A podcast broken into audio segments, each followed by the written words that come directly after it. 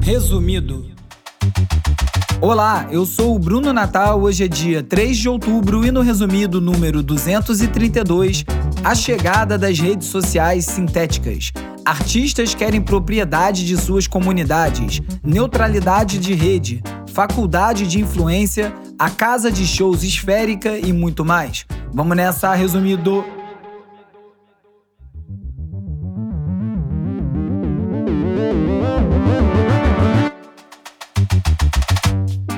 Olá, resumista! Esse é o Resumido, um podcast sobre cultura digital e o impacto da tecnologia em todos os aspectos das nossas vidas. O Resumido tem o apoio do Instituto Vero. Foi aniversário do meu filho, semana corrida, então hoje o episódio é no ritmo Resumido Expresso. Embarque e vamos nessa. Não, essa foi a música que me, me botou lá pro povo tacar tomate em mim, né? Sério? O povo acabar com a minha. Ra... Oi? Vamos de cultura digital e como nosso comportamento online ajuda a moldar a sociedade. Eu falei, ah, eu lancei o cancelamento no Brasil, não foi a primeira a ser cancelada, que o povo acabou comigo. Essa que você ouviu agora foi a Anitta, participando do Podpar, falando sobre a experiência dela nas plataformas digitais. Os artistas são os principais responsáveis por movimentar as redes sociais e é comum que os fãs sejam seguidores fiéis, engajando em tudo que é publicado e reverberando o máximo possível no maior número de plataformas que der.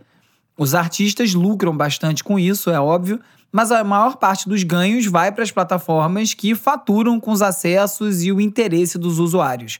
Talvez entendendo isso aí, alguns artistas resolveram se aventurar criando as suas próprias redes sociais. Algumas bandas já fizeram isso.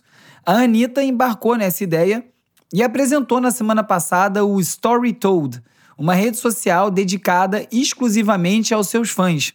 Acho que são os Anitters, né? Não tenho certeza como chama. O app permite que os usuários compartilhem textos, fotos e organizem ações de apoio à Anitta e, pelo menos em teoria, sem mensagens de ódio dos haters. Para garantir esse ambiente positivo, o acesso é restrito e depende da aprovação depois de preencher um formulário e fazer uma entrevista com o moderador. Processo bem cheio de atrito, né? Lento. Mesmo assim, o Story Told já conta com mais de 2 mil usuários e a meta é chegar a 20 mil até o final de outubro. Parece pouco se você comparar com os milhões de seguidores que a Anitta tem nas redes, mas se você pensar que nesses milhões tem um monte de coisa que é nada a ver, gente que segue por seguir, nem vê os posts, são 20 mil bem dedicados, né? O enfraquecimento do Twitter abre as portas aí para uma nova onda de novas redes sociais Ainda mais agora que publicar post é trabalho para muita gente. Falando nisso aí, a Southeast Technical University na Irlanda vai oferecer o primeiro curso de graduação do país em influência nas redes sociais. É isso aí, Faculdade de Influencer. O curso de bacharelado em criação de conteúdo em mídia social, nome é pomposo, vai começar a aceitar inscrições a partir de novembro e o curso começa em setembro de 2024. O currículo de quatro anos inclui habilidades empresariais, edição de vídeo e áudio, estudos culturais críticos e escrita criativa. Um curso de quatro anos acho que já nasce fadado a estar tá desatualizado, né? Alguma hora, cada um de nós vai ter a própria rede social habitada por personagens de IA, uma câmara de eco para lá de alucinado. Eu já vou falar mais sobre isso no blog sobre IA. Segura aí.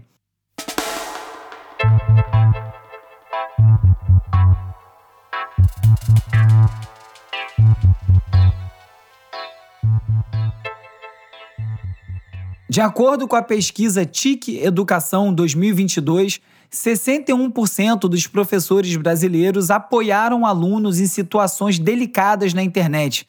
É um aumento bem grande em relação aos 49% que declararam isso no ano anterior. Os professores são mais procurados para questões como cyberbullying, uso excessivo de tecnologia e discriminação. Quase metade dos alunos de todas as idades busca ajuda de professores para informações sobre o uso de ferramentas digitais. O estudo também revela que 89% dos professores abordaram o uso seguro e responsável da internet em sala de aula. Grande notícia, né?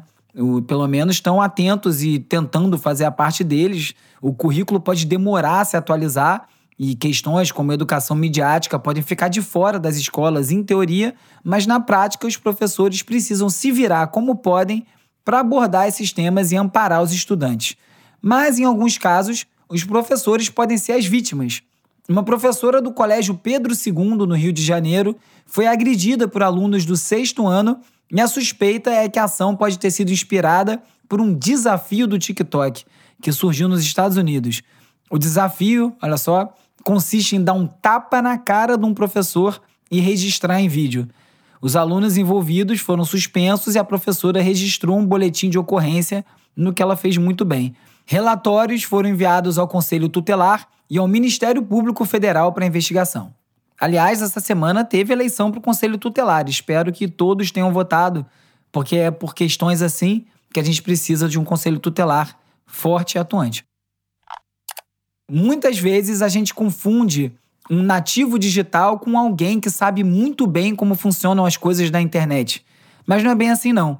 Um estudo da Deloitte revelou que a geração Z dos Estados Unidos, aqueles nascidos entre o final dos anos 90 e o início dos anos 2010, é mais suscetível a golpes online do que seus avós. Apesar de terem nascido usando a internet, a geração Z tem três vezes mais chances de cair em golpes online do que os boomers. É isso aí. O cara acha que sabe tudo e descobre que não sabe nada. Segundo a Vox, o estudo sugere várias razões para essa vulnerabilidade, como o uso frequente da tecnologia pela geração Z, se expõe mais, cai mais em golpe, uma tendência de priorizar a conveniência em detrimento da segurança, sai usando para tudo, e pouca educação sobre cibersegurança. Um estudo da NordVPN revelou que os brasileiros não parecem muito preocupados com segurança, não. E frequentemente usam os nomes do time de futebol do coração como senhas. Além de times, sequências numéricas simples como 1, 2, 3, 4, 5, 6 continuam sendo bem comuns. Se você falar para mim que você não tem nenhuma senha, 1, 2, 3, 4, 5, 6, eu vou achar que você está mentindo. Termos como Flamengo, Palmeiras e São Paulo estão entre as 200 senhas mais usadas no Brasil. Sem clubismo, sendo o maior clube do mundo, o Flamengo é também o time mais usado como senha e ocupa a 19ª posição geral. O estudo mostrou que esse tipo de senhas podem ser quebradas em menos de 3 segundos. Tá parecendo a defesa do Mengão. Sem saber identificar golpes e nem criar senhas fortes, a nova tendência entre os jovens da geração Z não tem nada de novo. A prática chamada de cash stuffing, ou guardando grana, nada mais é do que guardar dinheiro de papel em espécie em envelopes para se organizar melhor. Os tutoriais têm feito muito sucesso no TikTok. Parece estranho, até um pouco sem sentido, mas especialistas em psicologia financeira afirmam que usar dinheiro físico ativa uma parte diferente do cérebro, tornando mais doloroso você gastar em comparação com o uso de cartões ou pagamentos eletrônicos. Não à toa, vários psicólogos fazem questão de ser pago em dinheiro. E não é nada também que qualquer um de nós que já tenha feito aquela compra inútil online já não saiba.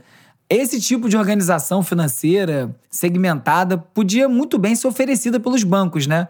Alguns bancos, como o Nubank, oferecem, acho que no Nubank chama gavetas, mas são só algumas poucas que você tem para usar. Mas no geral, o seu dinheiro entra no banco num caldeirão só, né? E mistura uma coisa com a outra, é mole perder o controle. Óbvio que o interesse do banco é esse mesmo.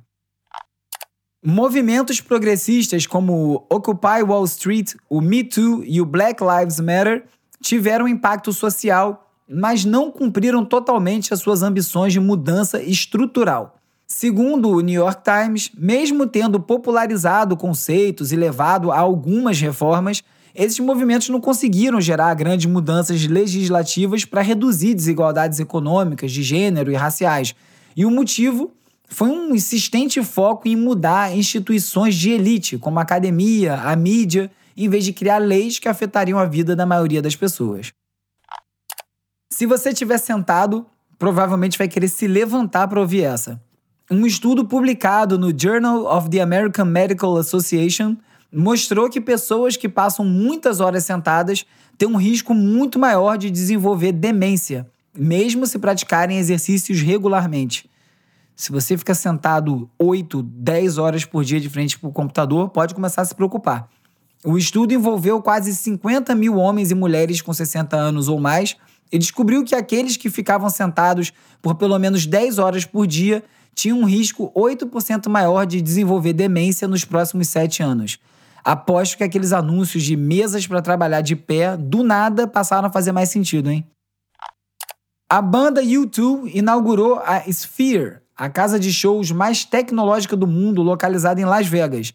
Você já deve ter visto vídeos por aí mostrando a casa, que é gigante, capacidade para 18 mil pessoas, que é uma esfera gigantesca revestida por dentro e por fora por telas de LED de qualidade 16K, além de alto-falantes de alta tecnologia, efeitos 4D. E agora, vendo os vídeos, além de ficar claro para chuchu durante o show, eu só vi mesmo foi tela para tudo quanto é lado. Vendo de longe, né, por vídeos, me parece algo que funciona mais como uma instalação. O momento mais legal do show do YouTube, inclusive, é quando parece que eles estão tocando num, ao ar livre, num grande deserto. Eu acho que ia ser bem mais legal se fosse ao ar livre, num grande deserto. E para quem acha ruim as telinhas de celular bloqueando a visão do palco, isso não soa tão bem, né?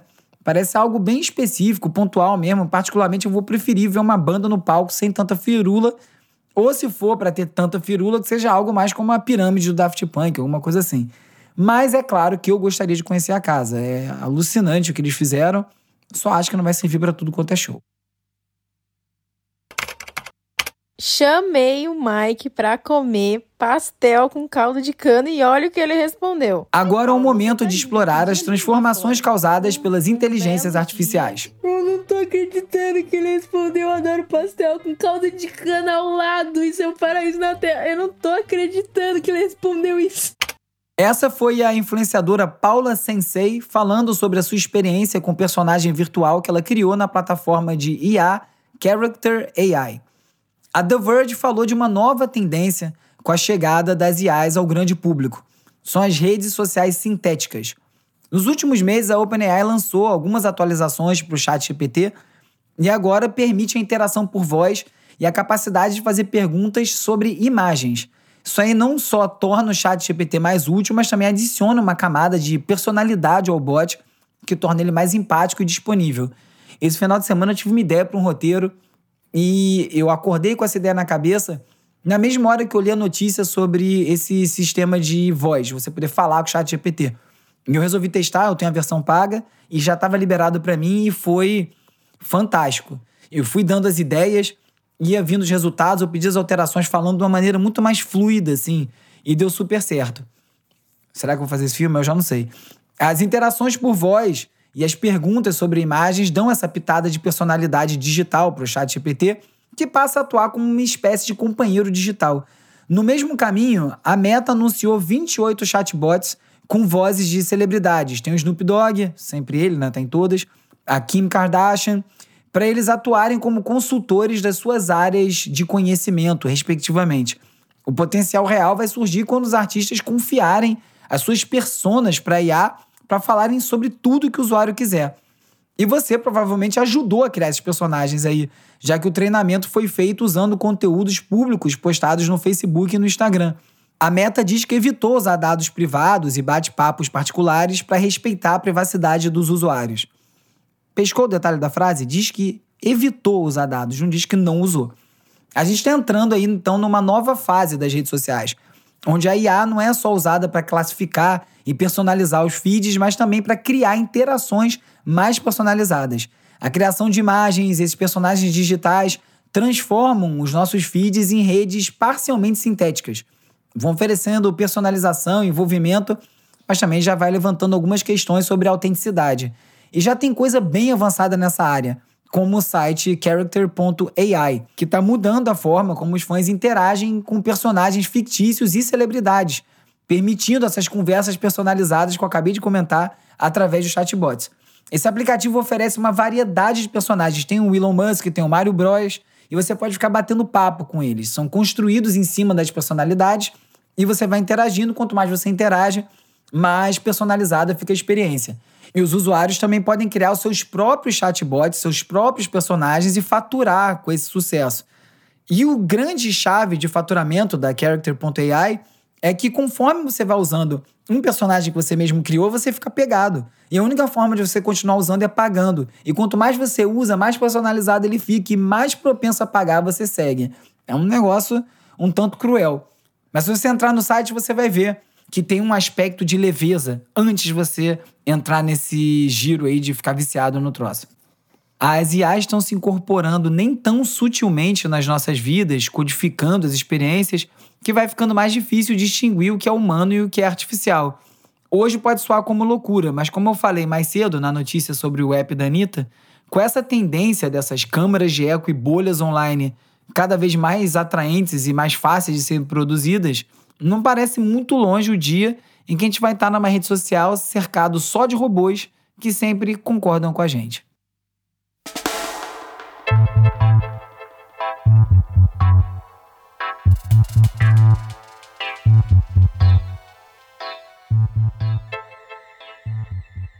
Mark Zuckerberg surpreendeu todo mundo ao dar uma entrevista em realidade virtual para o podcast do Lex Friedman.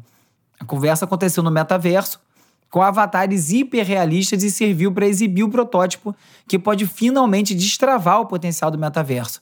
A conversa está toda no YouTube e é assustador o quão próximos os avatares são dos rostos reais dos dois. Mesmo que os movimentos ainda causem um estranhamento, né?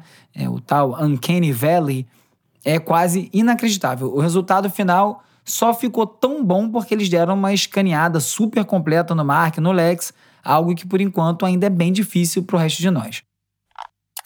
A Amazon investiu 1 bilhão e 250 milhões de dólares na Anthropic, uma empresa de IA generativa com a opção de aumentar o investimento para 4 bilhões de dólares. O acordo também inclui o uso dos serviços de nuvem da AWS pela Anthropic e o investimento segue a tendência de outras gigantes da tecnologia, como a Microsoft e o Google, em IA. A ideia é que a Amazon utilize a tecnologia da Anthropic para aprimorar sua assistente virtual Alexa, semelhante ao que a Microsoft planeja fazer com o Windows Copilot.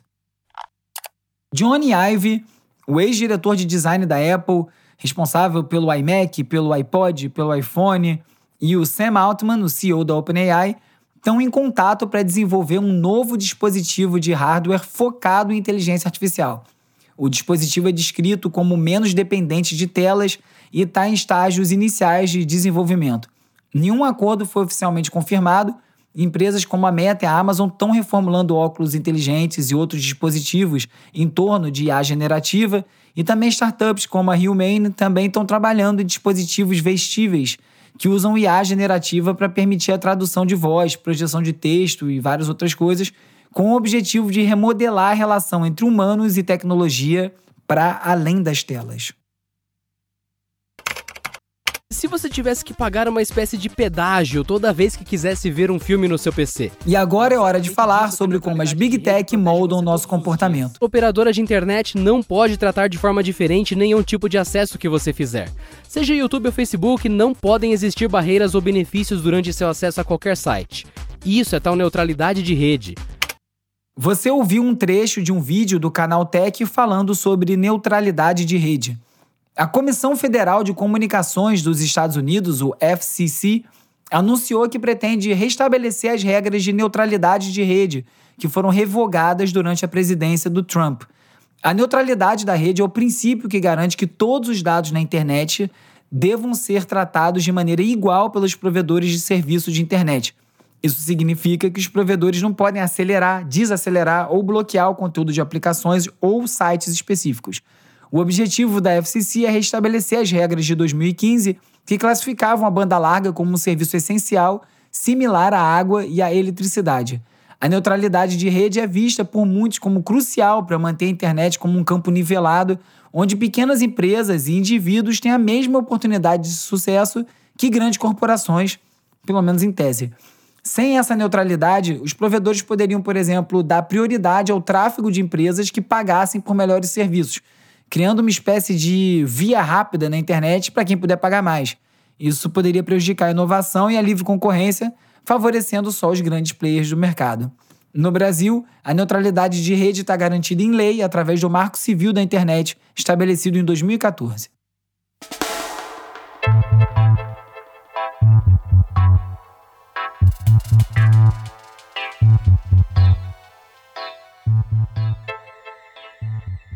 Após uma greve de 146 dias, o Sindicato dos Roteiristas e a Associação dos Estúdios de Cinema e TV chegaram a um acordo provisório de três anos, negociado pelos líderes do sindicato e executivos de alto escalão dos estúdios, incluindo os CEOs da Disney, da Warner Bros., da Discovery e da Netflix.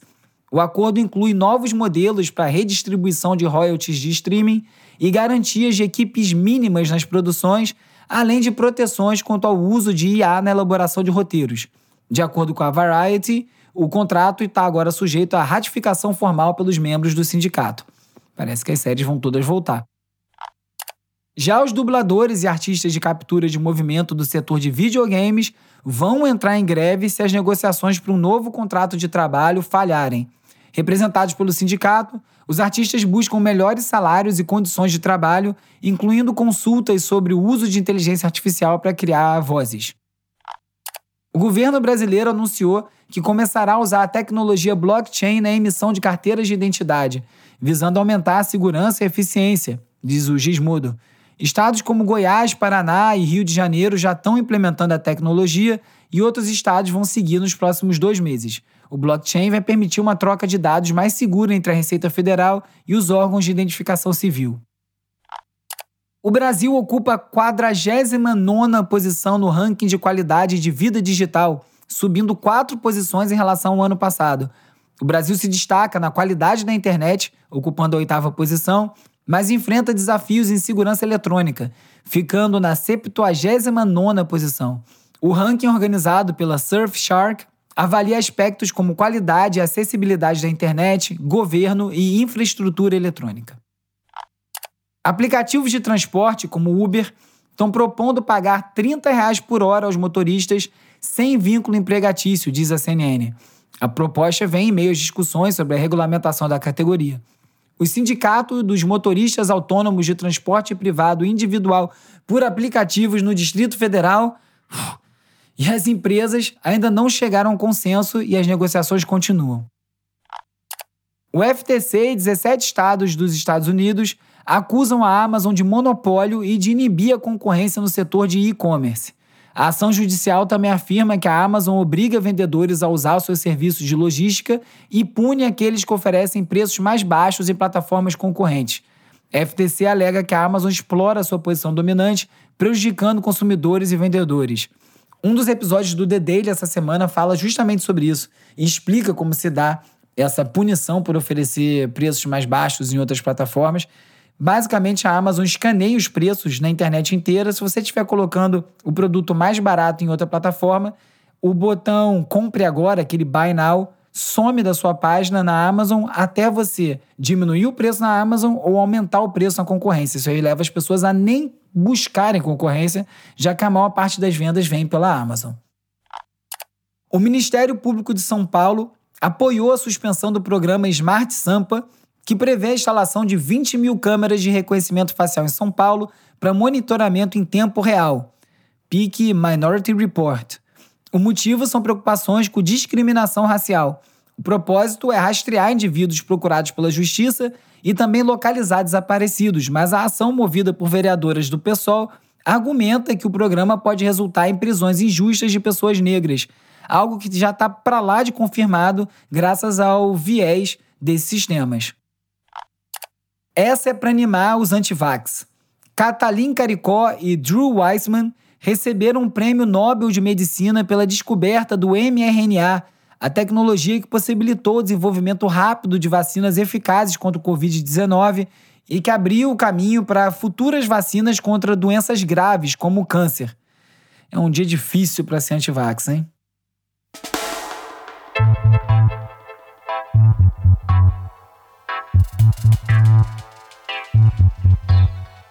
Tem rolado muito papo bom no grupo dos resumistas no WhatsApp. Então, se você quiser fazer parte, você pode me mandar um oi pro WhatsApp ou pro Telegram para 21 97 969 5848. Você passa a fazer parte da lista de transmissão, recebe alerta de novos episódios, conteúdo extra, link pro post no resumido.cc com todas as reportagens comentadas em cada episódio. Eu também envio o link pro grupo para quem quiser fazer parte. Se você quiser falar comigo, você pode me encontrar também no Twitter, urbiurbe, ou arroba resumido.podcast no Instagram e no TikTok. Tem também youtube.com barra resumido. Tá cheio de vídeo novo no TikTok e no Instagram. Tem um bem legal sobre essas ferramentas de inteligência artificial que geram dublagens em tempo real, quase, de vídeos, né? Inclusive o movimento labial. Dá uma olhada se você se interessa por isso, que o vídeo ficou legal.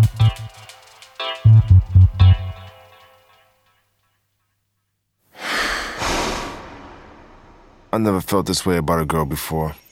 Hora de relaxar com as dicas de ver, ler e I ouvir. feel fantastic.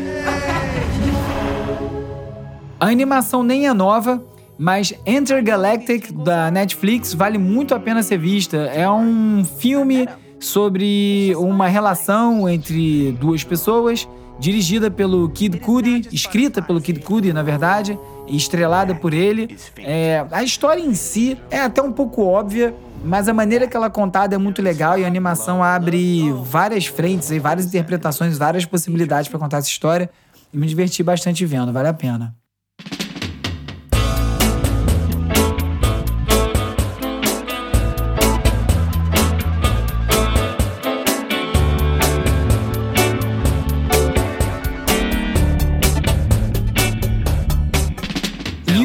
Grande Don Letts, conhecido como o inglês que apresentou o reggae para os punks, lançou um disco solo chamado Aura Sync. É o primeiro disco dele com o nome dele. Ele já participou do Big Audio Dynamite, já participou de vários outros projetos. O disco, claro, é carregadíssimo de reggae. Tiveram algumas questões aí pro lançamento, não saiu em vinil. O Don Letts, é um cara estritamente ligado ao vinil, assim, intimamente, e não conseguiu lançar o vinil por conta de problemas de licenciamento com uma das participações do vocalista do The Specials, que morreu há dois anos e acabou gerando essa confusão. Mas tá lá nas plataformas de áudio, dá pra escutar.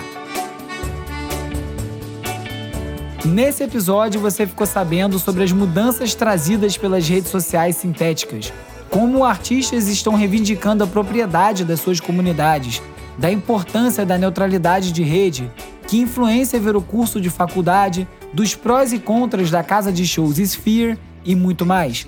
Agora é aquele momento que você pode ajudar sem botar a mão no bolso. Se você gosta do resumido, é só você recomendar para mais gente. Ajuda demais o programa a expandir. Também não deixa de curtir, assinar, seguir, dar cinco estrelinhas na plataforma que você estiver escutando o episódio agora. Se for na Apple Podcasts, deixa também uma resenha. Se você quiser ajudar ainda mais, tem o catarse.me barra resumido, onde você pode fazer uma contribuição mensal no valor que você quiser. Eu sempre sugiro pelo menos R$ reais, daí R$ 1,25 por episódio. Se todos vocês contribuírem, ajuda demais o programa a continuar existindo. Se você não quiser fazer uma assinatura mensal, tem um Pix também. É o meu e-mail, brunonatal.resumido.cc. O Resumido tem o apoio do Instituto Vera. É produzido e apresentado por mim, Bruno Natal. O roteiro é escrito por mim e pelo Agenor Neto, com a colaboração do Carlos Calbuque Albuquerque. A edição e mixagem é feita pelo Hugo Rocha. As redes sociais são editadas pelo Lucas Vasconcelos, com design do Thiago Duarte e animações do Peri Selmanman. A foto da capa é do Jorge Bispo e o tema original foi composto pelo Gustavo Silveira. Eu sou o Bruno Natal, obrigado pela audiência e semana que vem tem mais Resumido. Esse podcast é apoiado pelo Instituto Vero. Resumido.